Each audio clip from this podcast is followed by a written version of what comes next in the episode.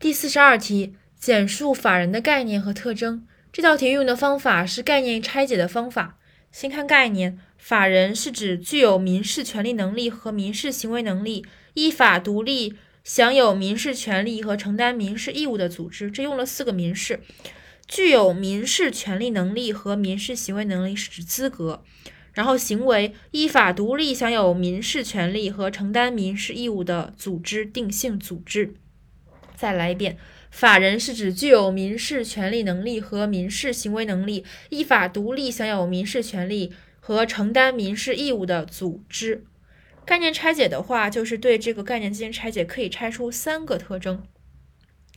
首先定性：一、法人是社会组织；二、前面两个民事，法人是具有民事权利能力和民事行为能力的组织体；三、后面两个能力，呃，后面两个民事，法人是独立享有民事权利和承担民事义务的组织。